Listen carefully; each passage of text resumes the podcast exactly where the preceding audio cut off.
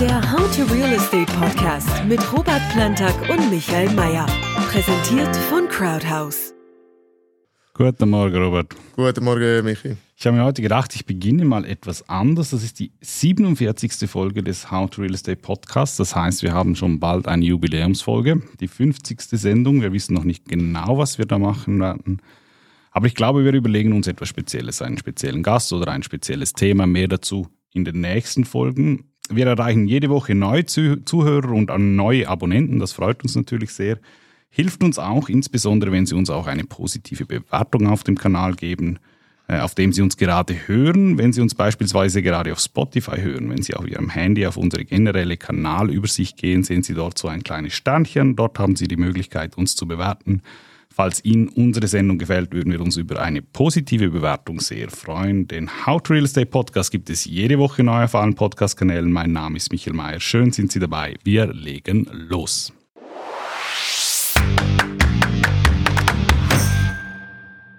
Bevor wir in das heutige Thema eintauchen, wollen wir kurz noch ein Versprechen von der letzten Sendung einlösen. Wir als Partner haben vor kurzem das neue Immo-Monitoring ähm, 2023 Ausgabe 1 rausgegeben. Das erscheint jedes halbe Jahr. Ich habe den Report hier vor mir. Der kostet übrigens 400 Franken, wenn man ihn in der gedruckten Ausgabe erwerben möchte. Wahnsinn. haben wir den gekauft? Äh, ich glaube, den haben wir bekommen. Okay, gut. Unsere Analysten haben den bekommen. Äh, wir haben versprochen, dass wir kurz darauf eingehen. Ich selber war an der Präsentation dieses Mal nicht dabei, habe aber mit unseren Analysten gesprochen, habe die Report selber studiert und auch die Präsentation gesehen und möchte einfach zwei, drei Punkte kurz auffassen. Also grundsätzlich kann man, glaube ich, sagen, dass dieses Immo-Monitoring schon etwas mehr im Fokus stand als auch schon. Ähm, das Interesse war wirklich sehr groß, einfach weil die Voraussetzungen äh, sich in den letzten Monaten verändert haben. Gleichzeitig finde ich, nachdem ich es gelesen habe, so wahnsinnig viel Neues als das, das wir ohnehin jede Woche hier besprechen, steht jetzt auch nicht drin. Und verständlicherweise ist auch so, dass sich jetzt Wüstpartner nicht zu weit mit Prognosen aus dem Fenster gelehnt hat. Äh, nichtsdestotrotz beginnen wir mit dem grundsätzlichen Fazit für den Bereich Renditeimmobilien, den kann ich auch gerne zitieren aus dem Reporting. Trotz der starken Zinsanstiege in den letzten Monaten und der geopolitischen Unsicherheiten präsentiert sich der Markt für Schweizer Renditeliegenschaften stabil. Weder sind die Marktwerte ins Rutschen gekommen, noch haben sich die Renditen stark nach oben bewegt. Vor allem die stabilen Einnahmen und der Inflationsschutz dieser Anlageklasse stützen den Investorenmarkt. Nach unten bewegt, nicht nach oben bewegt wahrscheinlich. ähm, nun, was fand ich spannend? Also erstens äh, äh, eine klare Aussage von Wirtspartner in diesem Bericht. Es gibt auf diesem Immo-Monitoring, ähm, in diesem Immo-Monitoring, es gibt auf dem Schweizer Immobilienmarkt keine Anzeichen für eine Spekulationsblase. Ähm, die Diskontierungssätze welche für die Bewertungen relevant sind, haben weiterhin genügend Puffer. Ähm, gemäß Wirtspartner keine Aussicht, dass sich das stark ins Negative entwickeln wird. Ähm, wenn man sich das Verhältnis zwischen Anfangsrenditen von direkten Immobilienanlagen und Staatsanleihen anschaut, dann stellt man fest, wenn man sich es nominal anschaut, ähm, ist dieser Renditespread ähm, geringer geworden, einfach weil äh, Staatsanleihen nominell attraktiver geworden sind. Wenn man sich aber an den Realrenditen anschaut, ähm, dann äh, ist dieses Spread eigentlich immer noch wahnsinnig groß und äh, die, die Attraktivität im Verhältnis zu, zu Staatsanleihen von äh, Renditeimmobilien immer noch groß. Ähm, das finden auch Pensionskassen. Im Übrigen gemäß der letzten Umfrage ähm, haben sie zwar angegeben, dass äh, Renditeimmobilien an Attraktivität verloren haben, aber auf einem extrem hohen Niveau, also auf einer Skala von 1 bis 10 schätzen Pensionskassen äh, die Attraktivität von Renditeimmobilien immer noch mit 7 ein. Ähm, dann, was ich besonders spannend fand, sie haben eine Untersuchung gemacht und sich die Frage gestellt, wie stark der Anteil des Zinsumfeldes am Preisanstieg seit 2015 äh, war. Also wie viel hatte da eigentlich der, das Zinsumfeld Effekt? Oder einfacher gesagt, Sie haben sich die Frage gestellt, was wäre passiert, wenn die Zinsen eigentlich auf dem Niveau von 2005 geblieben werden, äh, geblieben wären äh, und Ergebnis, das Zinsumfeld war für etwa 30 Prozent dieses Preiswachstums verantwortlich. Heißt also auch bei einem Zins, der damals irgendwo, glaube ich, bei 3-4 Prozent lag, wären auch dort äh, die Attraktivität dieser Anlageklasse und die Preise wären weiter gestiegen. Äh, einfache Dinge bezüglich Bautätigkeit. Die Bautätigkeit ist aktuell deutlich zu tief, 15 Prozent zu tief, ähm, um mit der Nachfrage Schritt halten zu können auf dem Mietwohnungsmarkt. Ähm, die Kosten für die Bautätigkeit äh, sind gestiegen. Das ist ein, eine starke Herausforderung, hat drei Faktoren. Zum einen die Gehälter der Fachkräfte, zum einen die Baukosten, zum anderen die Energiekosten, wobei die Gehälter eigentlich vernachlässigbar sind, äh, Vernachlässigkeit, Vernachlässigbar sind. Ähm, die Baukosten in den letzten Wochen eigentlich deutlich zurückgegangen sind. Was explodiert sind, sind eigentlich hauptsächlich die Energiekosten. Das führt schon auch dazu, generell, dass Projektentwickler, die ihre Projekte noch nicht begonnen haben, das Ganze unter den neuen Voraussetzungen neu evaluieren und dann halt auch zum Schluss kommen, es dann wirklich in den Kübel zu werfen und eventuell nicht umzusetzen. Auch das ähm, schränkt natürlich die, die, die Angebotsseite ein. Ähm, und dann besonders lustig, also ich fand es lustig, ähm, worauf kommt es jetzt an? Also, also Empfehlungen von Partner, was ist jetzt besonders wichtig? Fünf Punkte. Diversifikation, Opportunitäten, Nachhaltigkeit, Kostenmanagement, Ertragsmanagement. Nun, äh, das meinte ich mit nicht so weit aus dem Fenster lehnen. Da hätte man auch genauso gut schreiben können, äh, so jung kommen wir nie mehr zusammen, weil das sind fünf Punkte, die einfach immer wichtig sind. Und last but not least, und damit kommen wir zu unserem eigentlichen heutigen Thema. Die Angebotsmieten sind gestiegen. Sie werden weiter steigen und auch die Bestandesmieten werden nächstes Jahr steigen. Hinzu kommt die deutlich stärkere Belastung für Mieter durch Nebenkosten. Ähm, und das ist auch eines der Themen, die man in den Zeitungen äh, in den letzten Tagen und Wochen äh, viel gelesen hat. Äh, und jetzt einfach mal, dass wir das vielleicht nochmal kurz rekapitulieren. Wieso ist das so? Wieso sind die Mieten äh, am Steigen in der Schweiz? Also ich klammere jetzt mal kurz die Nebenkosten aus. Ich glaube, wieso, dass die steigen, wissen wir ja alle. Joe Biden würde sagen, wegen Putins Inflation, aber so einfach machen wir es uns jetzt erstmal nicht. Aber ja, generell, weil die Energiekosten äh, äh, stark gestiegen sind. Aber klammern wir die mal aus. Ich glaube, die haben wir auch schon x-mal durchgekaut und, und, und, und, und besprochen. Aber ja, wieso steigen die Mieten? Weil wir zu wenig Angebot haben und zu viel Nachfrage. Und also das ist mal der generelle Preismechanismus. Und was jetzt auf uns zukommt in Zukunft, ist natürlich, dass wir, ähm, dass wir den Referenzzinssatz, äh, dass der wahrscheinlich hochgehen wird, oder nicht wahrscheinlich, sondern sehr, sehr, sehr ziemlich wahrscheinlich äh, bald hochgeht und entsprechend dann die Vermieter respektive die Eigentümer, ähm, die den konsequent reduziert haben in den vergangenen Jahren, das sind ja noch lange nicht alle, ähm, diesen dann auch wieder anheben werden. Ähm, das heißt, wir haben eigentlich zwei, zwei Faktoren. Einerseits will man die höheren Zins- und Finanzierungskosten, die der Eigentümer hat, will man äh, entsprechend umwälzen, soweit das rechtlich zulässig ist, mittels diesem Referenzzinssatz auf die Mieter. Das heißt, da wird äh, Druck kommen. Das kann man aber auch nur machen, wenn genug Nachfrage da ist. Das heißt, wenn wir eine Situation hätten mit viel Leerstand, oder nur schon normalen Leerstand wäre das natürlich schwieriger, weil ich sage jetzt mal, wenn du dann quasi zwar rechtlich die Zinserhöhung dann äh, platzierst beim Mieter, kündigt er halt einfach auf den nächstmöglichen Termin und zieht um in eine günstigere Wohnung. Ähm, und das ist eigentlich das, was ich meinte, dass wir zu wenig Wohnungen haben, viel zu wenig. Wir haben absolut rekordtiefe ähm, ähm, freie Wohnungen. Also das ist ein Zustand, den hatten wir so schon lange nicht mehr so extrem tief. Ähm, aber wir haben eine, auch hier wieder extrem stark gestiegene Nachfrage nach Wohnraum wegen, des, wegen der, der sehr hohen Zuwanderung auch, die man, ich glaube, die hat man massiv unterschätzt, als man da diese, diese Masseneinwanderungsinitiative, da hat es geheißen, ja, jetzt ist vorbei. Aber das ist jetzt wieder auf einem Rekordniveau. Das heißt, du hast so viele Leute, die Wohnraum suchen, so wenig, was gebaut wird.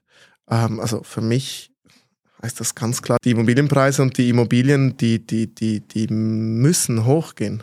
Also das ist, äh, das ist eine wahnsinnig interessante Ausgangslage jetzt im Moment. Und, und wir haben uns so eingestellt, wir decken uns jetzt ein. Wir werden natürlich die Preise drücken, wir werden jetzt opportunistisch handeln im Einkauf, aber wir füllen jetzt unsere Pipeline, weil ich sage dir, in spätestens sechs bis neun Monaten, wenn der Zinsschock verdaut ist, wenn in der Schweiz glaube ich nicht, dass eine Rezession kommt, aber wenn einfach alles das verdaut ist und wenn die Leute realisieren, wie interessant Immo äh, Renditeimmobilien wirklich wieder sind, äh, werden wir wieder extreme, äh, extreme Nachfrage haben auf dem Käufermarkt. Also extrem viel mehr Käufer bekommen und es wird wieder, wieder wechseln. Und, und wir bereiten uns jetzt darauf vor, wir kaufen jetzt ein wie wahnsinnig. Ähm, wir gehen Bauprojekte an, weil wir wissen, es gibt viel zu wenig Wohnungen. Ähm, Jetzt können wir, glaube ich, noch gute Preise erzielen. Und, und in sechs bis neun Monaten, das ist meine Prognose, wird das wieder ganz, ganz anders aussehen. Ja, also wie, wie, du gesagt hast, es ist ein Spiel zwischen Angebot und Nachfrage und da gibt es auch auf beiden Seiten eigentlich äh, Entwicklungen, die sich halt diametral gegenüberstehen. Also auf der Angebotsseite, wir haben es gehört, 50, 15 Prozent zu wenig Bautätigkeit, um eigentlich nur schon die zunehmende Nachfrage eigentlich abzudecken. Ähm, mit den Gründen, die wir alle schon besprochen haben. Ähm, auf der Nachfrageseite, du hast es gesagt, Zuwanderung, da sind noch nicht einmal die 60.000 Flüchtlinge aus der Ukraine, die sind da noch nicht mal gut eigentlich äh, eingepriesen Nein. in dieser ganzen äh, Statistik. Dann ah, und, und jetzt denk mal drüber nach. Ne? Eurozone gegenüber der Schweiz. Bei uns ist jetzt die Inflation weiter rückläufig. Wir sind jetzt bei Anführungsschlusszeichen nur noch 3% gegenüber dem äh, Vorjahresmonat. So. Ähm, ich meine, vergleich das mal. Was, äh, wo sind wir in, in der Eurozone? 10,5, 10,8 Prozent. UK auch mhm. weit über 10. Ähm, und jetzt stell dir vor, die müssen ja, die müssen ja jetzt dort weiterhin Zinsen erhöhen. Ja? Da sind wir uns ja, glaube ich, alle einig. Ähm, heißt also, um eine größere oder ich sage jetzt mal schwerere oder längere Rezession in der Eurozone führt, glaube ich, kein Weg herum. Wenn du jetzt also schwierige Zeiten hast in Deutschland, Italien, Spanien, Griechenland, in den osteuropäischen äh, äh EU-Ländern und so weiter. Was denkst du, wo kommen diese Leute hin? Oder wo wollen diese Leute hin, wenn wir in der Schweiz in keine Rezession rutschen? Und ich bezweifle, dass wir wirklich in eine rutschen, in, in dieser Sonderstellung, die wir hier haben. Ähm, das wird doch noch mehr Druck geben und noch mehr Einwanderung. Die Schweiz entwickelt sich meiner Meinung nach zu einem größeren Monaco. Ja? Ähm, nicht so schön am, schön am, am, am Meer gelegen, aber, aber also rein die Lebensqualität in der Schweiz, der Standard, die Sicherheit, die Stabilität, dann noch die Wirtschaftsstabilität, die Währungsstabilität, da stehen wir bald schon alleine da mit all diesen mhm. Werten. Und ich meine, wenn du jetzt in Deutschland bist und, und das Land rutscht wirklich tief in diese Rezession und die haben ja noch, noch, noch ganz andere Probleme da, was sollte dich davon aufhalten, in die Schweiz zu kommen? Mit der Personenfreizügigkeit kannst du das auch problemlos machen. Ich glaube, wir werden wahnsinnig starkes, äh, äh, starke Zuwanderung noch erleben.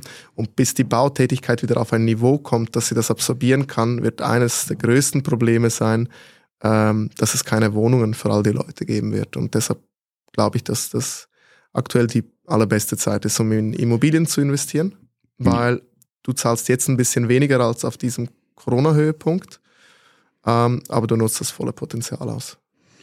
Hinzu kommt, hinzu kommt äh, auch die demografische Struktur und den, den generellen Wunsch, wie Leute heute leben wollen. Also wenn zehn Leute sich eine Wohnung suchen, vor, vor äh, 20, 30 Jahren war es so, dass man die zehn Leute halt noch in drei Wohnungen untergebracht hat oder in, in, fünf Wohnungen untergebracht hat. Heute braucht man dafür halt sechs oder sieben Wohnungen, um diese zehn Leute zu bringen. Wir werden immer mehr Leute, die, die äh, nicht mehr bewilligt sind, eigentlich Wohnraum zu teilen und auch länger auf diesen Wohnraum angewiesen sind, weil sie immer älter werden. Und die Ansprüche sind auch viel höher ja. geworden. Wenn du mit den Leuten redest und äh, die wollen dann halt in der Stadt wohnen, dann sagen die, ja gut, in den Altbau gehe ich nicht mehr. Ich will Neubau.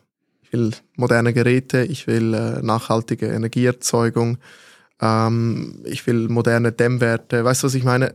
Also das entwickelt sich und wir haben ja noch so viel, äh, ich sage jetzt mal Immobilien, die bei uns überaltert sind. Also ich sehe da noch massiv Potenzial für unseren Markt. Und vergiss nicht, in der Schweiz, auch wenn immer alle von hohen Preisen geredet haben, wir sind praktisch nie in eine Situation gerutscht, wo du Immobilien nur gekauft hast wegen der Wertentwicklung.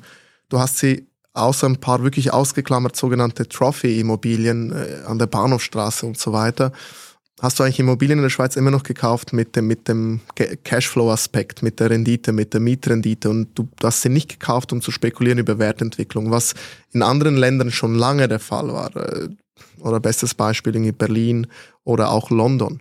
Und du, jetzt kannst du sagen, ja, aber Berlin und London sind Städte und die Schweiz ist ein Land, aber ich würde die Schweiz als Land, als ganzes Land, absolut mit einer Großstadt wie London vergleichen, was sie auch ist in Einwohnerzahl, aber auch in Attraktivität des Immobilienmarktes. Ich glaube, C-Lagen wird es bald in der Schweiz nicht mehr geben. Es wird nur noch A- und B-Lagen geben. Einfach weil das Ganze so attraktiv werden wird. Ähm, das, das ist so ein bisschen auch meine Prognose, wo das, wo das Ganze dann hingeht. Und das heißt, sorry. Nein, ist gut, bitte, bitte. Ähm, ähm, das heißt, bis wir bei dem Punkt landen, wo du auch in der Schweiz eine Renditeimmobilie kaufst, nur wegen der Wertentwicklung, mhm. ist es noch ein sehr, sehr, sehr weiter Weg. Also davon irgendwie ähm, Höchstständen oder, oder Spekulationsblasen zu reden, sehe ich genauso wenig wie Wüstpartner. Also da sehe ich äh, Ihre Einschätzung genau richtig.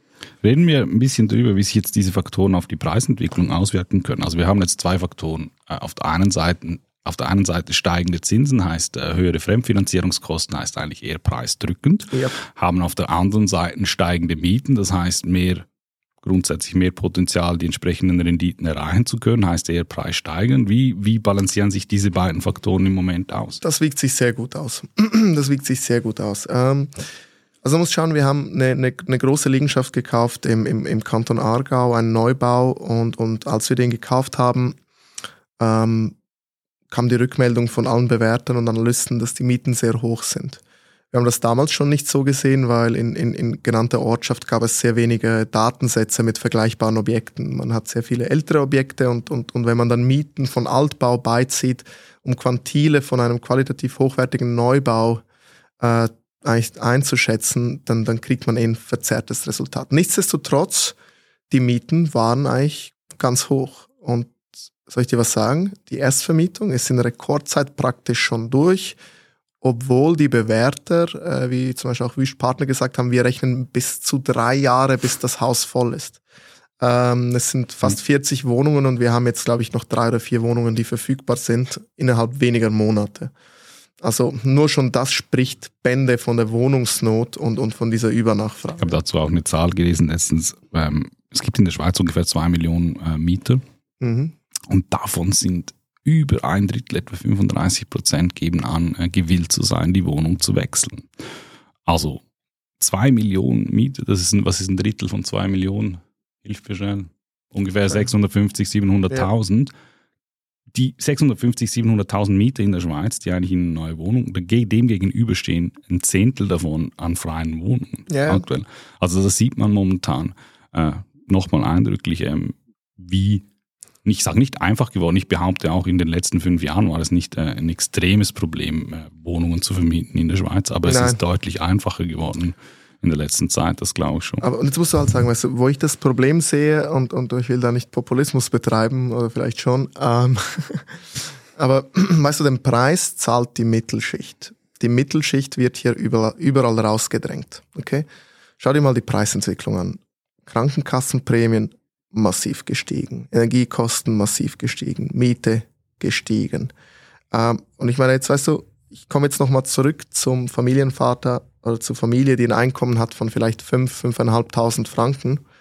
Wenn dann plötzlich die Krankenkasse pro Monat 200, 300 Franken teurer wird, die Nebenkosten 100, 200 Franken teurer werden, die Miete 200, 300 Franken teurer wird, das Tanken 200, 300 Franken teurer wird, da bleibt nicht nur mehr nichts mehr übrig, das geht dann schnell ins Negative.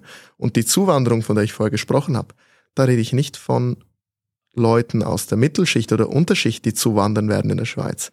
Da rede ich von, von Topverdienern, die zuwandern werden, denen es egal ist, diese Mietpreise zu zahlen. Mhm. Die zahlen sie gerne, weil die Steuersituation und die generelle Wirtschaftssituation so viel attraktiver ist als im Ausland, wo du sagst, da zahle ich halt 4000 Franken für die viereinhalb Zimmer Wohnung.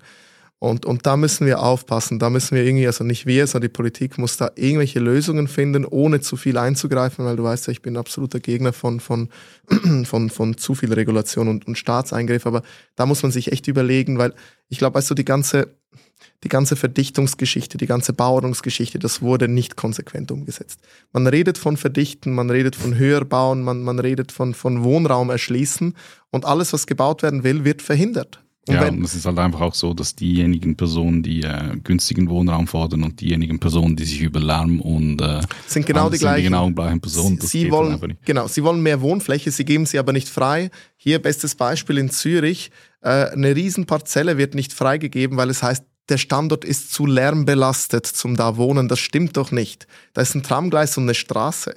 Ich wohne auch an der Straße. Weißt du, wir, wir reden heute von dreifach verglasten Fenstern, äh, wir reden heute von Aktivlüftung. Dann hörst du halt ein bisschen das Tram, dann wohn doch nicht in der Stadt, wenn dich das Tram stört. Aber verstehst du, da hättest du Möglichkeit gehabt, neue Wohnungen zu schaffen und du machst es nicht. Und gleichzeitig jammerst du rum, wir haben nicht genug bezahlbare Wohnungen. Und so, und jetzt kommt's. Wenn's, wenn's dann nicht, wenn's dann nicht der Staat ist, der verhindert, dann hast du, dann hast du deine Nachbarn, die verhindern mit, mit dem total meiner Meinung nach überholungsbedürftigen Einsprachesystem. Da können dich Leute vier, fünf, sechs Jahre fast grundlos, auch wenn mhm. du dich an die Bauordnung hältst, aufhalten, mit neuem Wohnraum zu erstellen. Das, das ist nicht normal. Und, und da muss man was ändern, wenn man bezahlbaren Wohnraum haben möchte. An, an diesen zwei, drei Punkten mhm. muss man schreiben und dann wird er automatisch kommen. Weil weißt du, wenn du als Entwickler weißt, dass dein Risiko nicht ist, dass du vielleicht vier oder fünf Jahre warten musst, bis du anfangen kannst zu bauen, sondern wenn du dich halt an die geltenden Gesetze hältst und, und, und dich ja. rücksprichst, kannst du in einem Jahr anfangen zu bauen und zwei Jahre später bist du dann fertig mit dem Bau, dann gehen mehr Leute das Risiko vom Bauen ein, dann entstehen mehr Wohnungen. Aber im Moment geht's in eine andere Richtung. Das sehe ich auch so. Ganz zum Schluss kommen wir noch ein bisschen zum, zum praktischen Teil. Ähm, wir haben es gesagt, äh, neu Vermietungen, die Preise werden steigen. Das ist relativ einfach zu machen. Wenn man sich äh, neue Wohnungen rausschreibt, dann äh, jemand hat gekündigt, dann kann man sich das anschauen. Äh, bei Bestandesmieten ist das ein bisschen anders. Wie passt man eigentlich eine laufende Bestandesmiete an? In dieser Situation waren Vermieter schon lange, lange, lange, lange nicht mehr. Ähm, meine einfache Frage. Ähm, Macht man das, sobald der Refer Referenzzinssatz äh, nach oben schnellt, macht man das sofort, ähm, unbedingt um jeden Preis? Und zweitens, auf was muss man dabei achten? Ja, ich kann eigentlich beide Fragen mit einer Antwort äh, beantworten. Das eine ist das Recht zu haben, was zu machen und das andere ist der Markt. Wenn du halt irgendwo bist, wo es der Markt hergibt, wo du sagst, gut, auch wenn dieser Mieter danach im Anschluss dann kündigt, weil es ihm zu viel ist, aber ich finde wieder einen neuen Mieter, der das gleiche oder mehr bezahlt, dann machst du es.